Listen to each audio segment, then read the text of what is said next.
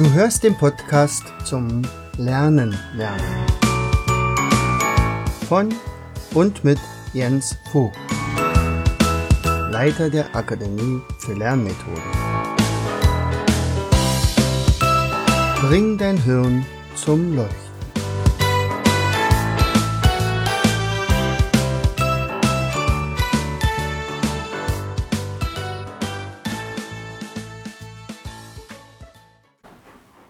Herzlich willkommen zu Vogtis Podcast Show. Bring dein Hirn zum Leuchten.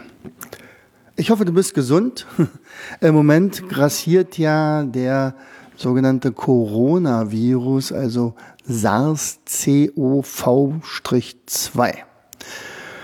Ja, der ist ja nun in aller Munde und man hat so das Gefühl, also es dauert nicht mehr lange und die Welt geht unter. Äh, ja, kann man das so hinnehmen oder hat man da Möglichkeiten, eventuell dieser ganzen Panikmache sich zu entziehen? Es hat nämlich tatsächlich auch was mit uns zu tun. Nicht, wenn wir uns also ein bisschen damit beschäftigen, dann wird aus diesem Unbekannten, vor dem wir meistens immer ein bisschen Angst haben oder vielleicht sogar Panik, ähm, etwas Bekanntes und mit Bekannten kann man ja bekanntlich umgehen. Was, was ist denn eigentlich so ein Virus? Also wenn man ähm, jetzt den Medien Glauben schenkt, dann kann man sich durchaus von der Panik anstecken lassen, nicht nur von diesem Virus selbst. Dann ähm, wenn man sagt, okay, okay, also jetzt, ich, äh, ich denke mal, alle werden krank. Also wir sehen jetzt hier so eine exponentielle Kurve.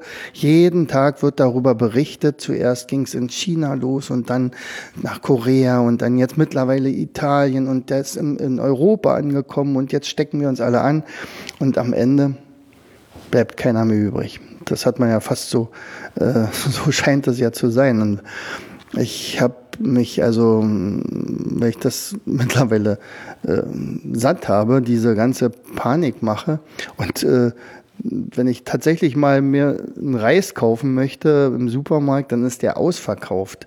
Und, und wenn ich mir mal Nudeln machen will, dann sind die nicht mehr da. Und ja, natürlich noch viele andere Sachen, wie beispielsweise Desinfektionsmittelseife und, und, und die Leute, die verbarrikadieren sich jetzt zu Hause und harren aus, bis dann der Virus irgendwann mal bekämpft wurde oder besiegt wurde.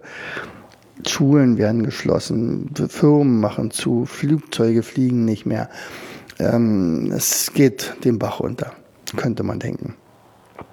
Aber wenn man sich tatsächlich mit einer Sache beschäftigt, äh, dann ist das alles vielleicht gar nicht mehr ganz so dramatisch. Also ich habe mich hingesetzt, habe mir etliche Seiten angeguckt, unter anderem auch vom Gesundheitsministerium und dann natürlich auch von vielen Virologen. Da gibt es ja viele Sachen, die jetzt veröffentlicht werden. Und dann wird die ganze Geschichte eigentlich ein bisschen ja, Moderator. So, dann habe ich ein Mindmap dazu gemacht und ich glaube, da sind auch ganz viele äh, dankbar gewesen dafür, dass das jetzt noch ein bisschen, bisschen Licht in das Dunkel kommt.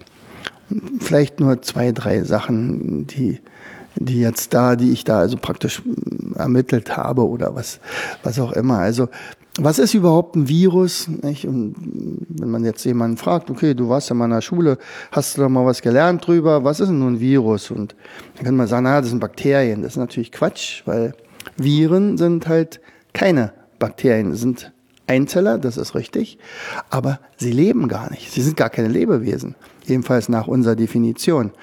Äh, sie können sich vermehren, natürlich, sie ernähren sich auch, aber eben nicht alleine und sie brauchen dazu einen Wirt. Es könnte zum Beispiel auch eine Bakterie sein. Und diese Viren, die befallen natürlich Zellen und, und das, das Tückische von diesen Viren ist natürlich, dass sie dann unsere Erbmasse angehen, also jedenfalls die Erbmasse dieser Zellen, also diese DNS, beziehungsweise die RNA, also DNA, äh, und, und äh, dann wird, diese umgeschrieben zum Vorteil des Virus und dann ja, mutiert die Welle, äh, die, die Zelle, die Welle sage ich schon, und äh, damit ist es möglich, dass also Viren sich dadurch ernähren, beziehungsweise dann sich auch vervielfältigen können. Und das machen sie recht erfolgreich offensichtlich. So, aber diese Coronaviren, man hatte das Gefühl, also die gab es noch nie irgendwo, sind die plötzlich hergekommen. Nein, die gab es vielleicht länger, als die Menschheit existiert. In der Regel haben es Tiere, ja, und die Natur hat das so eingerichtet, also dass vielleicht auch durch Viren, also auch diese Tiere sterben. Und ähm, deswegen irgendwann hat äh, der Virus es aber geschafft, auf den Menschen überzugehen. Es kann durch unterschiedliche Sachen sein. Also man spricht da von Fledermäusen, die eventuell die Ansteckungs äh, gebracht hat. Also auf irgendwelchen äh, Märkten haben dann Chinesen Fledermäuse gekauft und gegessen und, und, und dann ist es ja kein Wunder, dass da also irgendwelche Viren dann übertreten. Äh, man nennt sowas übrigens Zoonose. Ja, das heißt also, wenn ein Virus von einem Tier wird auf einen, Pflan äh, auf einen Menschen wird, äh, wechselt und das normalerweise funktioniert, da, also passiert nicht allzu viel, aber in dem Fall wohl doch. Also die Menschen werden dadurch krank.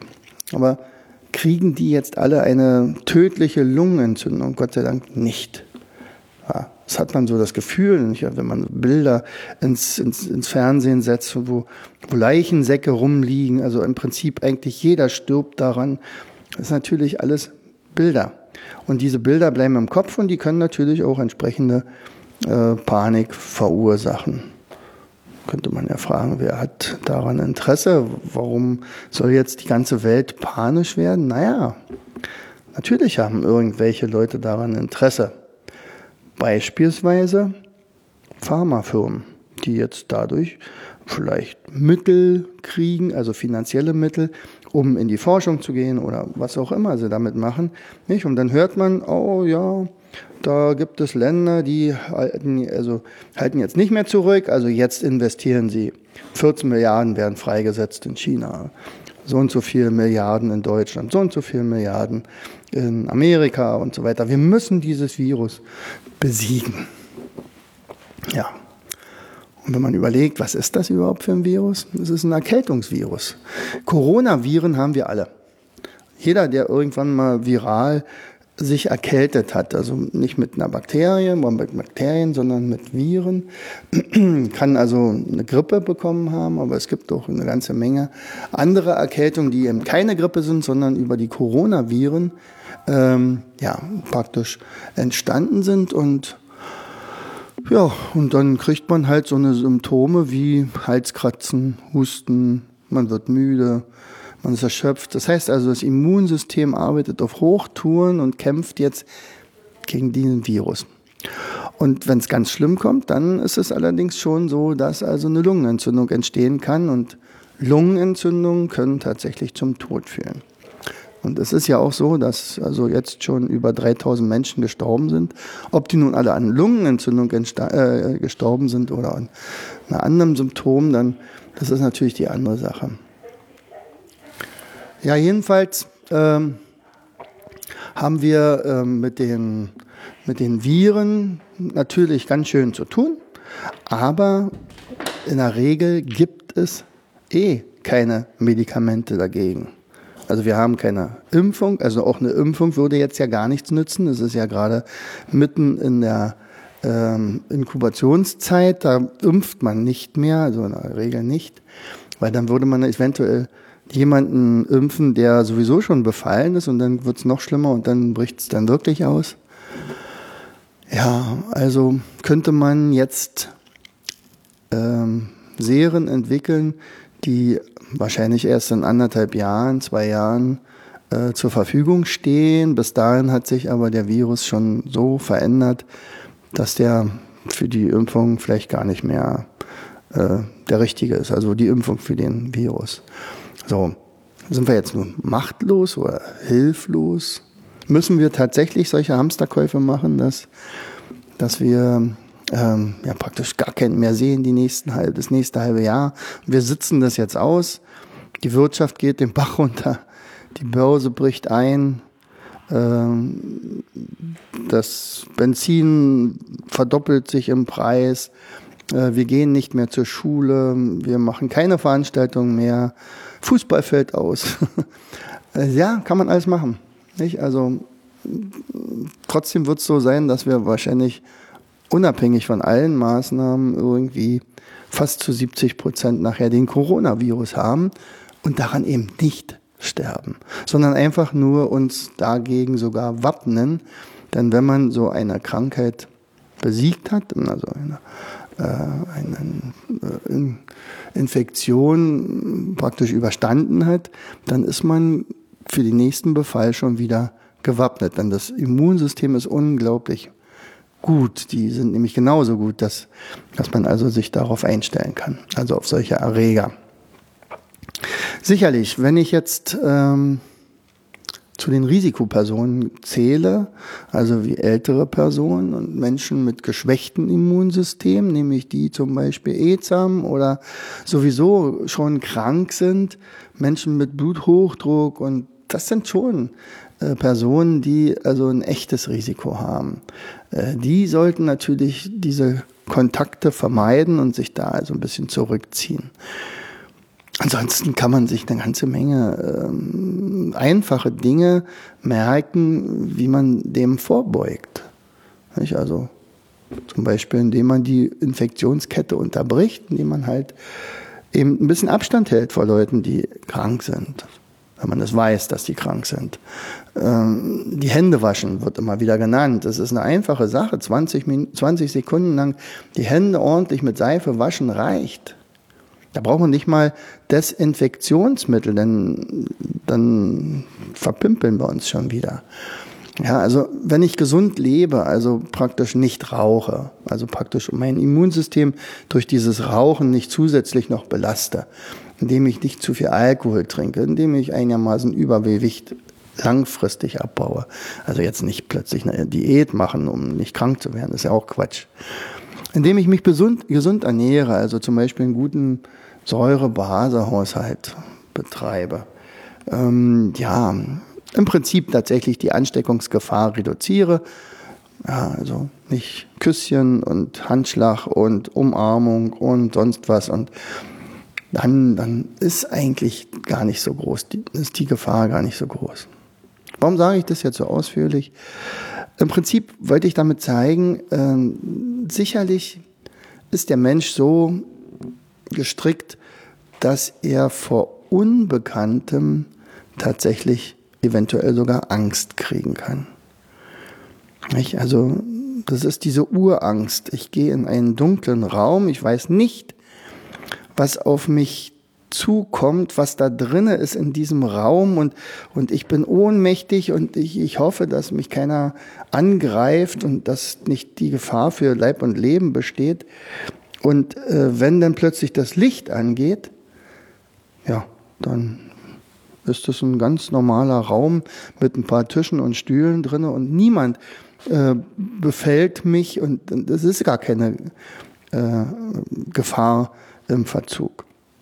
Und so ist es auch, wenn du also irgendwann mal in eine Situation gerätst, wo man sagt, ah, da tue ich mich schwer mit, ich, ich, ich habe Angst um mich, um meine Familie und so weiter. Dann beschäftige dich einfach mit dem Thema, dann besorg dir Material, was einigermaßen seriös ist, also nicht von irgendwelchen Panikmachern gestrickt ist und guck dir nicht zu viel Werbe, also nicht zu viel Nachrichten an, denn ich kann ein und den gleichen äh, Leichensack 20, 30, 40 Mal über die Scheibe flimmern lassen und ich habe das Gefühl, alle sterben. Und in Wirklichkeit ist es eine, einer, der natürlich Pech gehabt hat, der tatsächlich gestorben ist. Nicht? Also, das hat damals Vera Birkenbier auch immer wieder gesagt. Leute, guckt mal, wie die Nachrichten gestrickt sind. Ich habe ganz häufig ja auch in meinem Seminar, wenn ich zum Beispiel, wenn es um Mindmapping geht und, und dieses Speed Mindmapping, das heißt also mitschreiben von irgendwelchen Sachen, äh, dann lassen, dann gucken wir uns mal so eine Nachrichtensendung an und dann müssen meine Teilnehmer da mitschreiben. Und äh, das ist also die Übung, dass man also da tatsächlich eines alles mitkriegt oder möglichst viel mitkriegt. So. Und dann kommt immer eine zweite Sache dazu, der psychologische Aspekt. Ich sage, jetzt nehmt euch mal bitte einen Textmarker und notiert mal oder schreibt mal alles oder unterstreicht mal alles, was positiv war. und dann gucken Sie sich auf Ihrer Abbildung alles, was Sie mitgeschrieben haben und legen in der Regel den Stift wieder zur Seite, weil alles irgendwie negativ war. Ja. Ich kann ja immer wieder Tote auf der Autobahn zeigen. Also schlimme Unfälle, nicht? Also es müssen ja mindestens drei, vier äh, Tote dabei sein, sonst wird es ja gar nicht mehr berichtet. Und dann hat man das Gefühl, ich brauche bloß auf die Autobahn einzubiegen und schon lauert die tödliche Gefahr. Dass also Millionen Leute jeden Tag auf der Autobahn heil auch wieder runterkommen, das wird natürlich nicht berichtet, ist auch nicht so wahnsinnig relevant. Aber äh, und interessant ist ja auch, dass 30 Prozent der tödlichen Unfälle weniger geworden sind in den letzten zehn Jahren. Darüber wird gar nicht berichtet. Die Autos sind einfach auch sicherer geworden. Vielleicht ist auch die Fahrweise etwas besser geworden. Natürlich gibt es immer noch die, die mit 250 auf der linken Spur sind und alle Leute überholen und meistens noch mit, mit ähm, Warnblinkanlage oder weiß ich was, oder die Leute von nach rechts drängen und sagen, ja, jeder fährt mit einer Waffe unter dem Hintern auf der Autobahn. Da herrscht Krieg. Blödsinn. Je nachdem, was man für eine Einstellung hat. Und genauso ist es halt auch hier. Äh, Nachrichten nicht unbedingt allen glauben oder jedenfalls gucken, äh, werde ich jetzt hier gerade manipuliert. Und in dem Fall war tatsächlich also im Falle der Corona-Geschichte hier habe ich so das Gefühl, also das, das ist wie so ein Test. Mal sehen, wie weit wir gehen können, ob wir vielleicht sogar mal die ganze Weltbevölkerung in Angst und Schrecken versetzen können. Und äh, ich habe so das Gefühl, es ist gelungen. Hm. Ja, also Wissen ist tatsächlich Macht. Und es ist so leicht, tatsächlich an Wissen in diesem in diesen Zeiten ranzukommen, also tatsächlich durch das Internet. Tja, es ist an euch. Also ich wünsche euch, dass ihr gesund bleibt, dass ihr euch eben nicht ansteckt. Und wenn ihr euch anstecken solltet, dass ihr dann also schnell wieder gesund werdet und demzufolge ein viel besseres und ein kräftigeres Immunsystem als vorher habt. Und ja, und wenn ihr wirklich befallen seid, dann schiebt keine Panik äh, meinetwegen bleibt zu Hause und lasst euch versorgen von euren Nachbarn. Ruft an. Heutzutage hat man ja die Möglichkeit auch mal online zu bestellen und dann bringt der Postbote das halt und stellt es vor die Tür. Alles ist gut. da braucht man sich also nicht zu bevorraten und in irgendeinen dunklen Keller zu gehen, um möglichst nicht das Sonnenlicht zu sehen. Das wäre nämlich tatsächlich das, was mich sogar gesund machen würde. Ja, also bleibt schön gesund. Herzlichst, euer Jens. Du hörtest den Podcast Das Lernen lernen.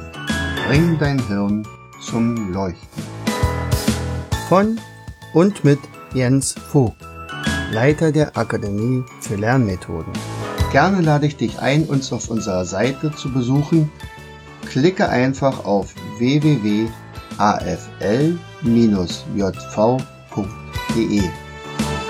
Hier findest du weitere wertvolle Hinweise die dein Lernen leichter machen. In unserem Shop www.mindmaps-shop.de wirst du viele praxiserprobte Produkte rund ums Lernen finden. Bis zum nächsten Mal. Dein Jens.